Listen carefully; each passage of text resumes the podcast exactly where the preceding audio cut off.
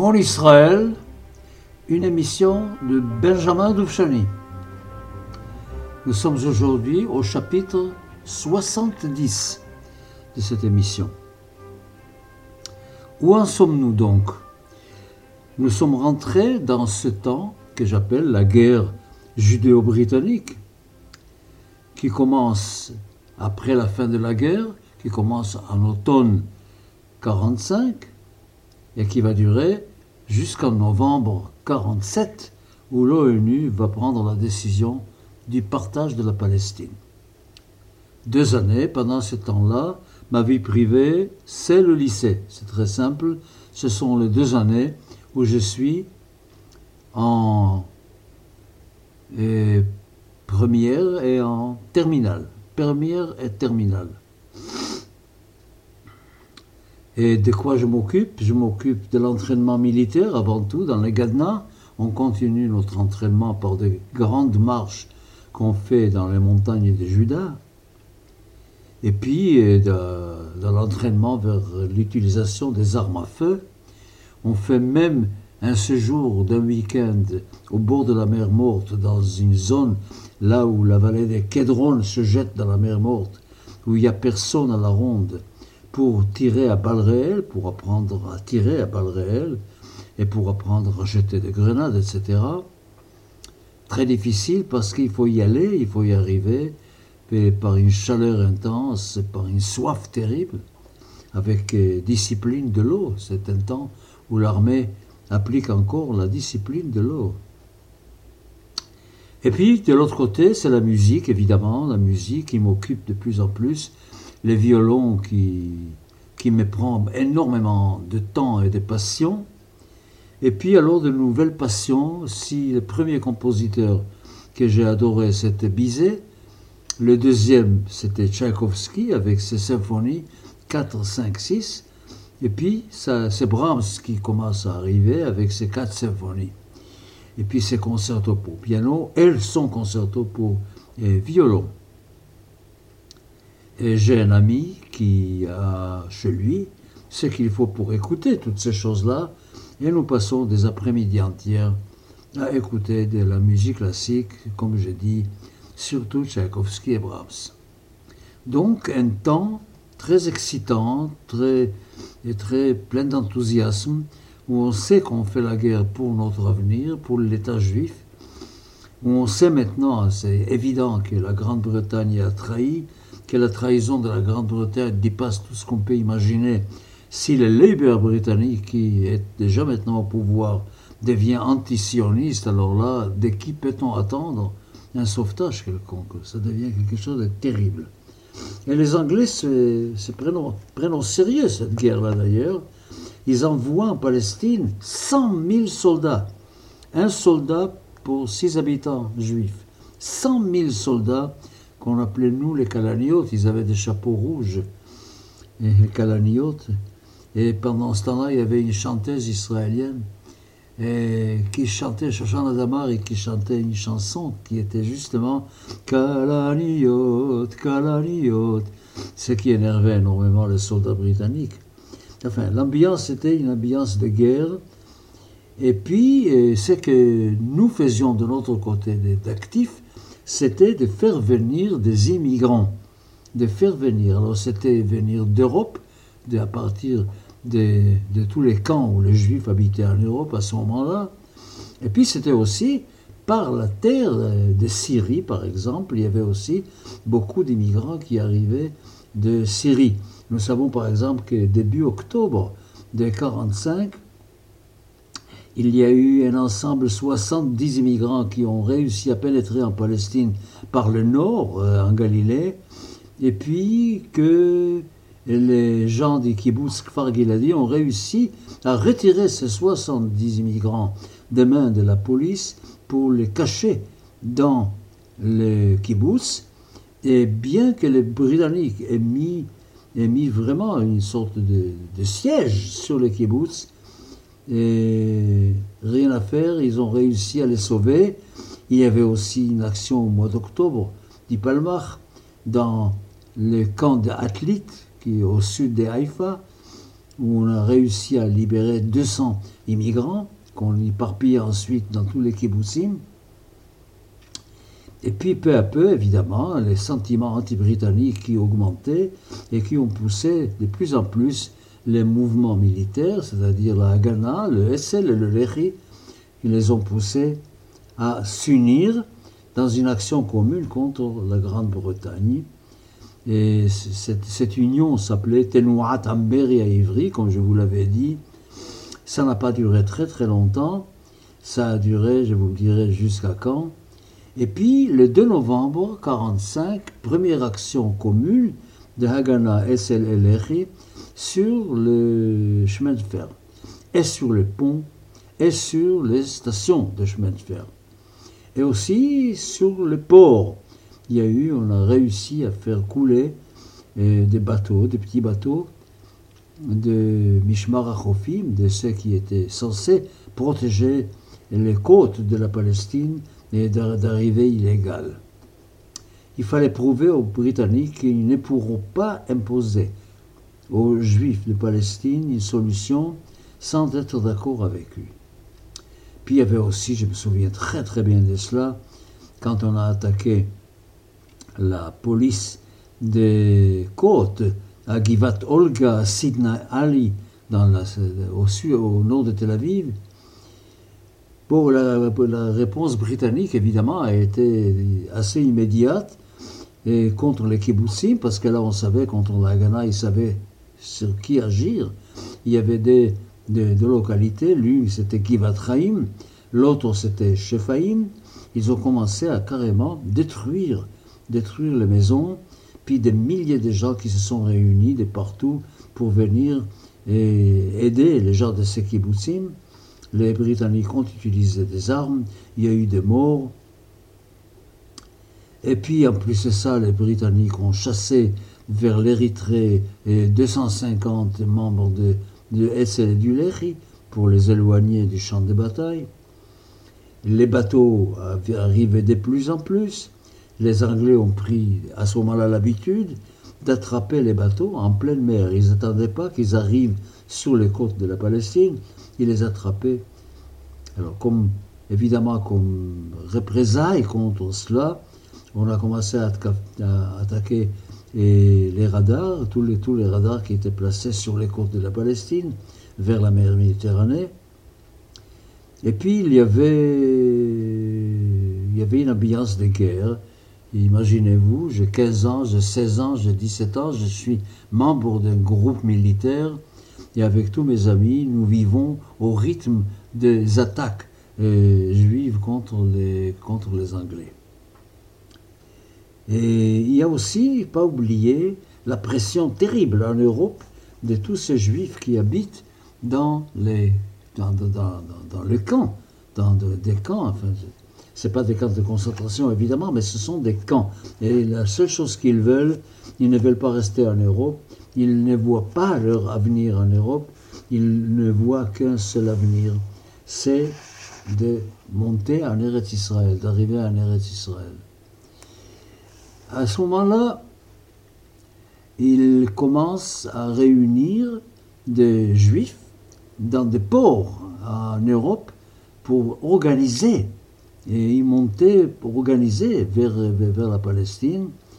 Et nous savons que, par exemple, en avril 1946, il y a eu deux bateaux qui étaient remplis d'immigrants qui étaient dans le port italien de la Spezia. Et les Anglais ne voulaient pas qu'ils partent, évidemment.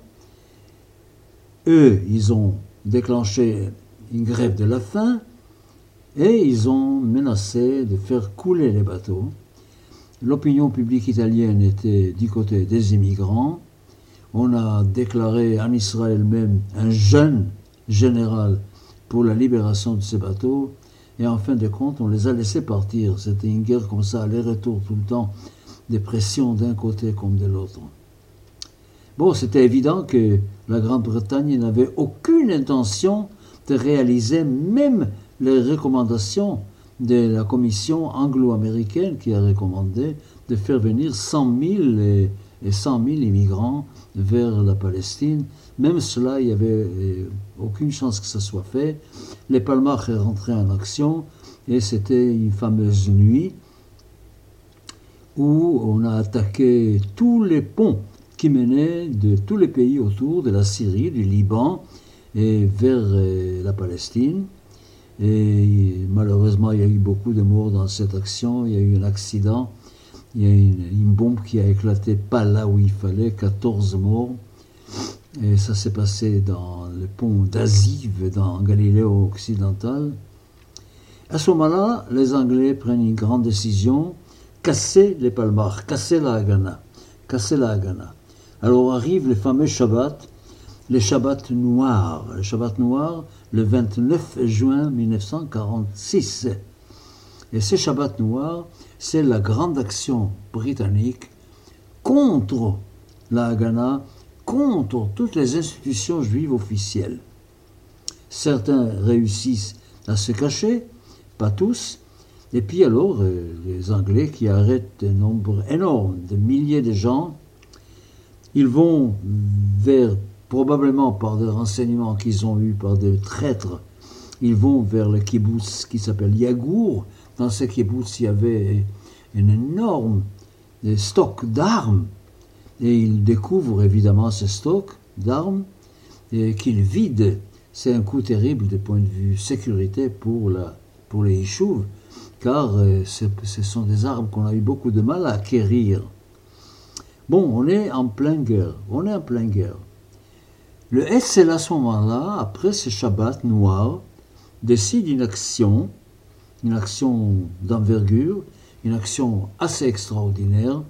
Il s'agit de faire sauter l'administration britannique en Palestine.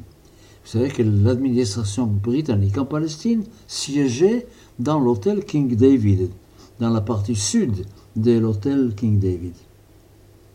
L'ES organise quelque chose d'assez extraordinaire, mais il y a des, des, malentendus concernant un téléphone qui a été reçu ou n'a pas reçu, des mises en garde, une alerte qui a été donnée aux gens de quitter l'hôtel n'empêche que les bombes éclatent pendant que l'hôtel est rempli de gens et il y a énormément de morts, énormément de morts.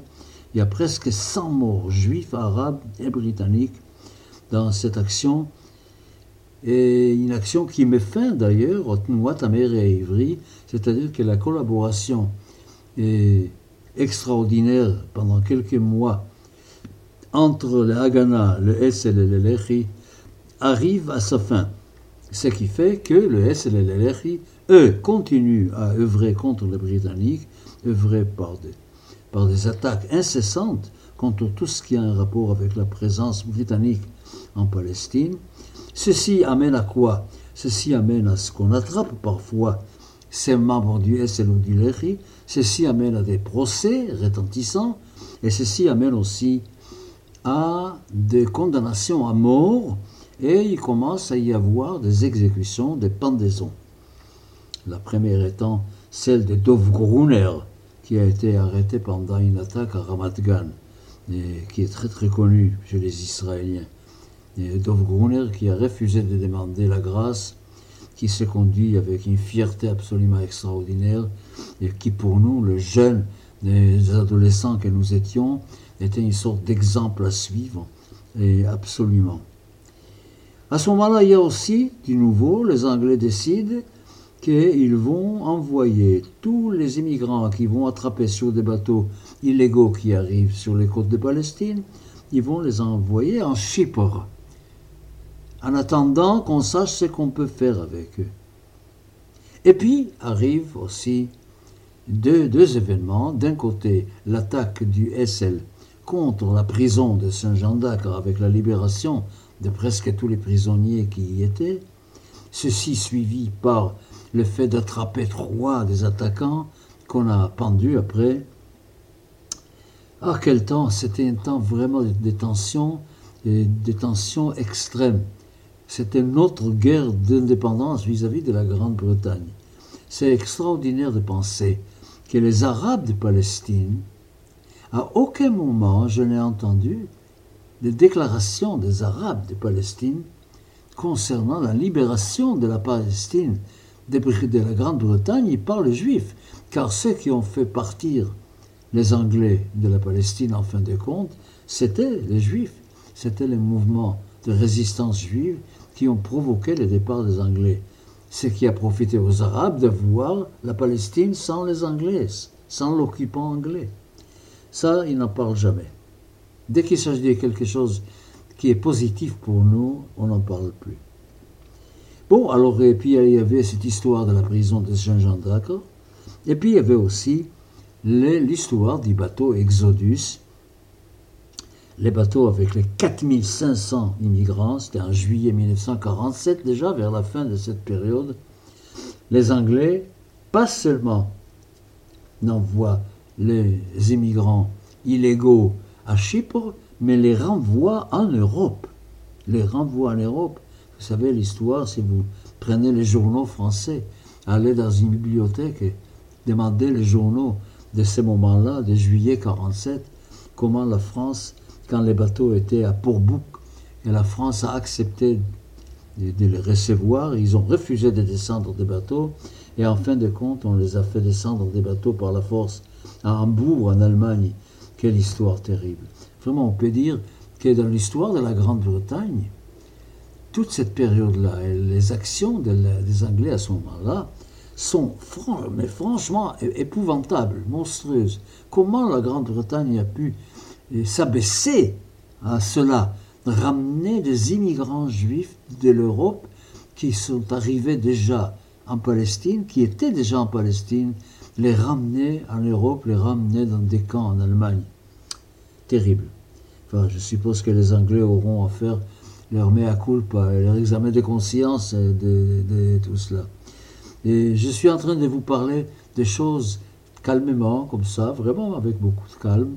Mais quand je me souviens dans quelle excitation et dans quel tremblement permanent nous vivions cette période-là, ces années-là, car on ne savait pas où ça allait. On n'avait absolument pas de certitude sur la fin de cette guerre que nous menait contre la Grande-Bretagne. On savait qu'il y avait de plus en plus, l'opinion publique mondiale était de plus en plus pour nous. Et que ce soit l'Amérique du Sud, ça, il y avait une volonté d'aider les Juifs à, sortir de, de ces pièges-là. Il y avait encore une fois un autre plan qui était le plan Morrison, un plan Morrison que les Anglais ont euh, concocté avec un partage de la Palestine en quatre parties une zone juive, une zone arabe, deux zones britanniques, pour permettre aux Britanniques de rester, les mettre sur place, etc. les Juifs devaient acquérir 17% de la Palestine. Évidemment, ça a été refusé, et on a retrouvé le congrès sioniste. Le congrès sioniste, c'était le 22e, le premier après la guerre, en décembre à Bâle, a absolument refusé de participer encore une fois à une nouvelle réunion avec la Grande-Bretagne. Les Arabes aussi ont refusé. Et en fin de compte, arrive un moment de soulagement. En fin de compte, je ne vais pas aller rentrer dans tous les détails de tout ce qui s'est passé pendant ce temps-là, surtout que je n'avais pas l'âge de participer activement à tout ça, j'étais spectateur, moi et mes amis du lycée.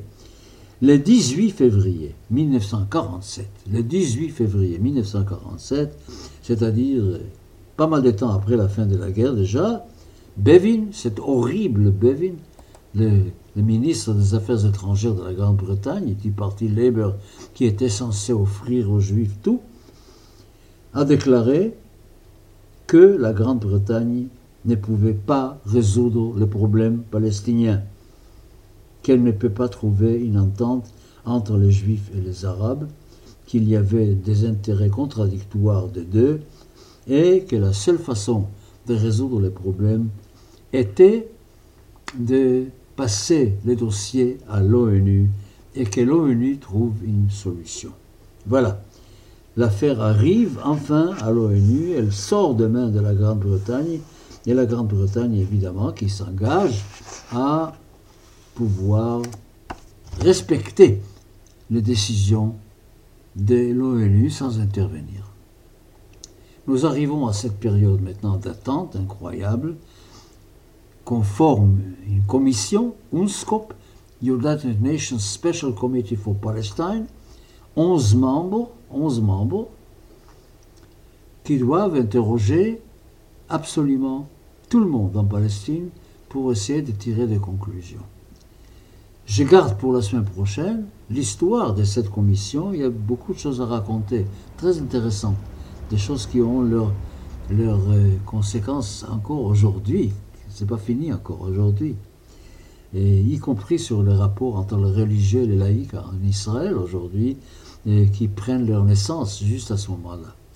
Alors on continue la semaine prochaine, donc cette histoire de la guerre euh, des Yishuv Juifs de Palestine contre la Grande-Bretagne pour faire partir la Grande-Bretagne et pour trouver une solution définitive au problème palestinien et aussi au problème de l'État juif, évidemment. Je vous donne rendez-vous donc pour jeudi prochain pour la suite de cette émission Mon Israël.